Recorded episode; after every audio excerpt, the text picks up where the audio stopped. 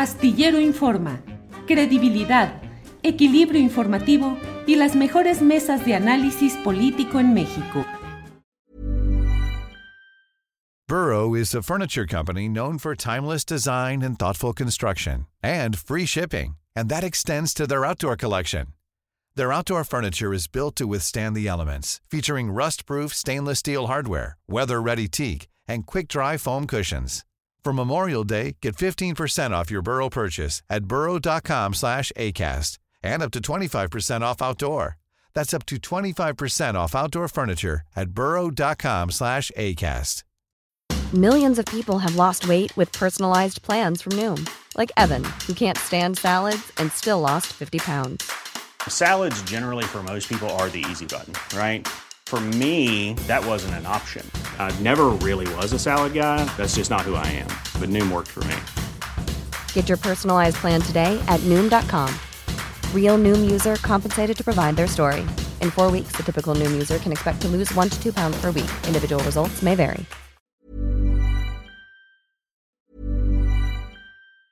It's that time of the year. Your vacation is coming up. You can already hear the beach waves, feel the warm breeze, relax, and think about work. You really, really want it all to work out while you're away. Monday.com gives you and the team that peace of mind. When all work is on one platform and everyone's in sync, things just flow wherever you are. Tap the banner to go to Monday.com. Burrow's furniture is built for the way you live. From ensuring easy assembly and disassembly to honoring highly requested new colors for their award-winning seating, they always have their customers in mind. Their modular seating is made out of durable materials to last and grow with you. And with Burrow, you always get fast, free shipping. Get up to 60% off during Burrow's Memorial Day sale at burrow.com slash ACAST. That's burrow.com slash ACAST. burrow.com slash ACAST. Em, Daniela Pastrana, están en estos momentos la protesta de trabajadores, empleados del Poder Judicial de la Federación en el Senado, donde se prevé una sesión larga, pero que a fin de cuentas la mayoría de Morena y sus aliados podrá declarar extinguidos los fideicomisos del Poder Judicial de la Federación. Una batalla muy complicada en la cual el presidente de la República ha hecho señalamientos duros y crudos contra integrantes de la cúpula del Poder Judicial, contra ministros y en general en este tema. ¿Cómo vas viendo la evolución de este litigio entre Poder Judicial y Poder Ejecutivo Federal? Eh, antes de eso, fíjate que ahorita que Julio, ahorita que Marta Olivia decía esto de la incongruencia de Samuel, me acordé mucho que mi abuelita siempre decía antes que cuando un político te diga algo, cree lo contrario. Eh, e, es de esta historia como de los viejos políticos, que siempre era así, pues una cosa es lo que dicen y otra cosa es lo que, lo que están negociando detrás, que ese es el punto siempre, ¿no? Eh, y creo que eso es una cosa que también está pasando con lo del Poder Judicial. Hay una guerra de narrativas hay una que nos dice, eh, eh, eh, y que tiene ciertamente razón, parte de razón por lo menos, que es el Poder Judicial tiene que transformarse. Y sí tiene que transformarse. Eso yo no tengo ni la menor duda de todos los poderes que tenemos, quizá es el menos fiscalizado, el menos evaluado y, el que tiene menos resultados. Un país que tiene 98% de impunidad, que es la cifra estándar para hablar de impunidad en México, eh, eh, habla de un, sistema de justicia que no funciona. Eso implica a las fiscalías, implica a los jueces, cualquier persona que haya estado eh, o, que, o, que, tenga que ver en algún momento con algún juicio, sabe que es una tortura, que no la justicia ni es rápida, ni es expedita, ni es barata y por supuesto a veces nunca llega. Eh, entonces, claro que se tiene que, modificar, eh, pero aquí el tema es un tema básicamente económico, ¿no? Y creo que a veces el presidente, esa es una costumbre que tiene, a veces agarra a todos parejos. Eh, y, hay que empezar a diseccionar qué implican estos, estos fideicomisos. Hasta donde yo tengo entendido, porque creo que no hay todavía información suficiente de quiénes son los beneficiarios y, en qué se usa ese, o, por qué no se ha usado el dinero de esos fideicomisos, pero hasta donde eh, he podido eh, eh, ver, revisar, documentar, hay unos que tienen que ver con el sistema, con las pensiones que, vienen derivadas del poder de la reforma de justicia, al Poder Judicial que se hizo con Cedillo y que todavía no se usa ese dinero porque muchas de las personas o jueces que estarían involucrados pues no han llegado al punto de tener que pensionarse, por ejemplo. Eh, entonces, ese tipo de cosas de estar diseccionando finamente de qué se tratan estos fideicomisos, a mí me parece que es importante eh, y todavía no tenemos esa información. Ahora, sí es absolutamente inmoral lo que puede ganar eh, los altos niveles del Poder Judicial. Eh, es, eh, eso es una cosa que, que, yo creo que no hay forma ni siquiera de, o sea, está bien que se hable, está bien que se discute, está bien que se diga cuánto ganan, eh, pero también hay que entender que los ministros, los magistrados, los del Consejo de la Judicatura, los del Tribunal Federal Electoral, digamos que la cúpula no es todo el Poder Judicial, no significa todos los secretarios de acuerdos, ni todos, y, eso también hay que diseccionar. Y la última cosa que a mí me gustaría eh, eh, eh, compartir es que sí hay también, ese es el otro tema, por eso digo, es, es, un poco complejo y hay que ir viendo como los distintos elementos que tiene este conflicto, es que, y eso ya está, ha sido publicado, Julio, el tema del nepotismo que hay dentro de eh, las estructuras, porque la autonomía del Poder Judicial implica que los jueces pueden nombrar a, pues, la gente que participa en los juzgados y, ha habido varios estudios y, varios reportajes que documentan, eh, yo recuerdo algunos ya, de, creo que uno que salió en Forbes, eh, hace algunos años que, documentan pues cómo se está lleno de familiares el tema de los, de los juzgados, ¿no? Entonces, todas esas cosas, a mí lo que más, lo que más me gusta, lo que, lo que me parece más sano, es que podamos estarlo discutiendo, que se abra, que se conozca y que vayamos diseccionando, eh, no agarrar todo a rajatabla, no decir todo es, eh, todo es corrupción, todos ganan millones, porque eso tampoco es cierto, hay una élite, y bueno, pues ahí lo diseccionan. Muy bien, gracias Daniela. Eh, Marta Olivia, ¿qué opinas de este, las protestas y de pues el impulso a un proyecto de reforma en el Poder Judicial? Sí, escuchaba más temprano algunas de las consignas que gritaba un grupo de trabajadores del Poder Judicial que se manifiestan, pues como bien vemos este martes afuera del Senado. Y el grito era, eh, señor senador, detenga al dictador. Casi al mismo tiempo el grupo parlamentario del PRI en la Cámara Alta tuiteaba que la pretensión de eliminar los fideicomisos perjudica a los trabajadores que han dedicado su vida profesional a la carrera judicial. Y a mí me parece esto más claro que ni el agua. Este tema se ha convertido en una lucha político-electoral en la que la oposición busca a toda costa ganarse adeptos y votos rumbo al 2024. Y para darnos una idea de quiénes son algunos de los interesados en que no desaparezcan sus privilegios, basta con ver las fotografías del ministro Juan Luis González Alcántara y Carrancá.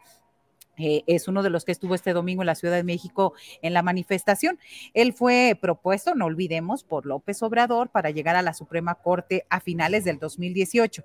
Y en Tamaulipas lo conocemos bastante bien porque en mayo del 2021 el ministro desechó la controversia constitucional que interpuso el Congreso de Tamaulipas contra el desafuero del entonces gobernador Francisco Javier García Cabeza de Vaca. Podríamos decir que gracias, gracias a González Alcántara Carrancá, Francisco García Cabeza de Vaca está prófugo de la justicia en, Tamaulipas. Incluso él eh, se extralimitó en sus funciones porque en una determinación que debió haber sido colegiada, eh, él, determinó que Cabeza de Vaca tenía que dejar su cargo, podría ser enjuiciado hasta que terminara su encargo. Y este es el tipo de personajes que están saliendo a las calles para exigir que no se le acaben sus privilegios. Y tenemos otra, en pleno paro laboral, la semana pasada, el viernes, eh, el, tribunal colegiado, el segundo tribunal colegiado, este, otorgó un amparo. A, un personaje que se llama Raúl Ramírez Castañeda, es, eh, fungía y lo dejó cabeza de vaca como fiscal anticorrupción y el señor ha hecho, ha impedido que se investigue a toda la administración cabecista y pues simplemente los que están de vacación, los que están en paro laboral, perdón, los que están en paro laboral solamente fueron a darle el amparo a este señor, contraviniendo al Congreso del Estado, contraviniendo y pues en contra de la ciudadanía, porque lo que queremos saber es que se investiguen todas las cuestiones de corrupción en Tamaulipas. Y sin embargo, pues esto lo define tanto González Alcántara Carranca como este amparo que otorgaron en pleno paro laboral, Julio. Vaya, vaya, Marta Olivia. Gracias.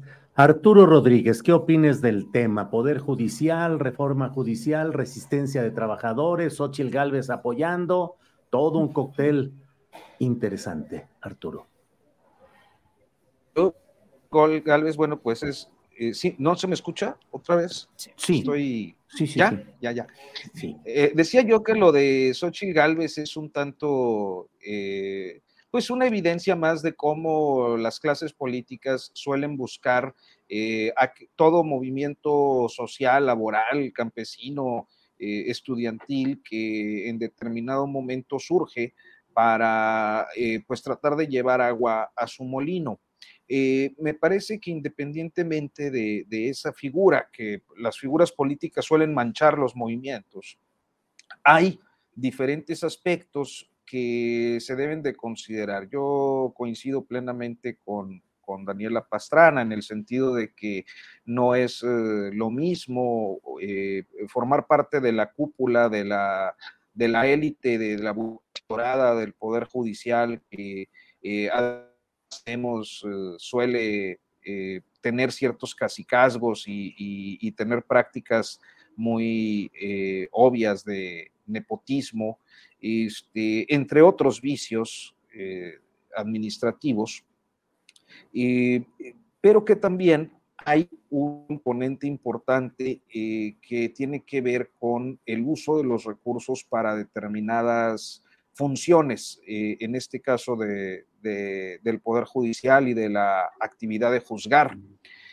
Una de estas, por ejemplo, y me parece destacadísima, es que solemos ver y, además creo que el, presidente nos ha acostumbrado a verlo así por sus formas muy personales de, actuar, eh, que, eh, por ejemplo, escoltas, eh, determinados vehículos blindados, eh, son algo malo en el servicio público, porque él pues desde campaña y desde hace muchos años dice, yo no uso escolta y yo uso vehículos eh, no, normales o, vehículos inclusive compactos, modestos, ¿no? Eh, eh, que es relativamente cierto, o sea, porque no siempre es así, pero bueno, vamos a, a, dejarlo así. Y entonces empezamos a ver con malos ojos a determinados servidores públicos de cualquiera de los poderes, que están empleando eh, vehículos y personal de seguridad, por ejemplo. Yo me planteo, en el caso concreto del Poder Judicial, ¿qué sucede, por ejemplo, con los juzgadores penales que eh, suelen atender casos de muy alto impacto, eh, que implican a eh, delincuentes de alta peligrosidad, relacionados con o dirigentes de grupos delictivos organizados con mucho poder de fuego, que implica inclusive en el aparato de justicia ante un país con las condiciones de inseguridad y, de violencia que existen, cualquier decisión, inclusive de índole familiar o, civil, en este caso, bueno, pues sería civil porque es, es un tema federal, y no puede haber consecuencias hasta por un asunto eh, meramente mercantil. Entonces, eh, creo que eh, hay que aquilatar estos eh, claros oscuros que luego en la discusión se pierden. Billy Ríos hizo una disección muy interesante del tema de los fideicomisos en el país hace unos días este, y de cuáles sí, cuáles no podían pasar como privilegios y excesos de, del Poder Judicial y de su cúpula y cuáles verdaderamente tienen un funcionamiento. Y me parece que es un aporte a la discusión en un contexto en el que todo suele polarizarse, generalizarse, como nos decía Daniela, y creo que politizarse de una manera perniciosa para quienes auténticamente pueden estar resintiendo los efectos de, de esta pues reforma, si queremos verlo así, de naturaleza económica en, eh, el, el, en, en este momento. ¿Te preocupas por tu familia? Entonces, ¿por qué darles solo huevos ordinarios cuando pueden disfrutar de lo mejor? Eggland's Best, los únicos huevos con ese delicioso sabor fresco de granja, además de la mejor nutrición, como 6 veces más vitamina D, 10 veces más vitamina E y 25% menos de grasa saturada que los huevos regulares, además de muchos otros nutrientes importantes. Así que, dales los mejores huevos. Eggland's Best, mejor sabor, mejor nutrición, mejores huevos. Hola, buenos días, mi pana. Buenos días, bienvenido a Sherwin Williams. ¡Ey! ¿Qué onda, compadre? ¿Qué onda? Ya tengo lista la pintura que ordenaste en el ProPlus app. Con más de 6.000 representantes en nuestras tiendas listos para atenderte en tu idioma y beneficios para contratistas que encontrarás en aliadopro.com. En Sherwin Williams somos el aliado del PRO.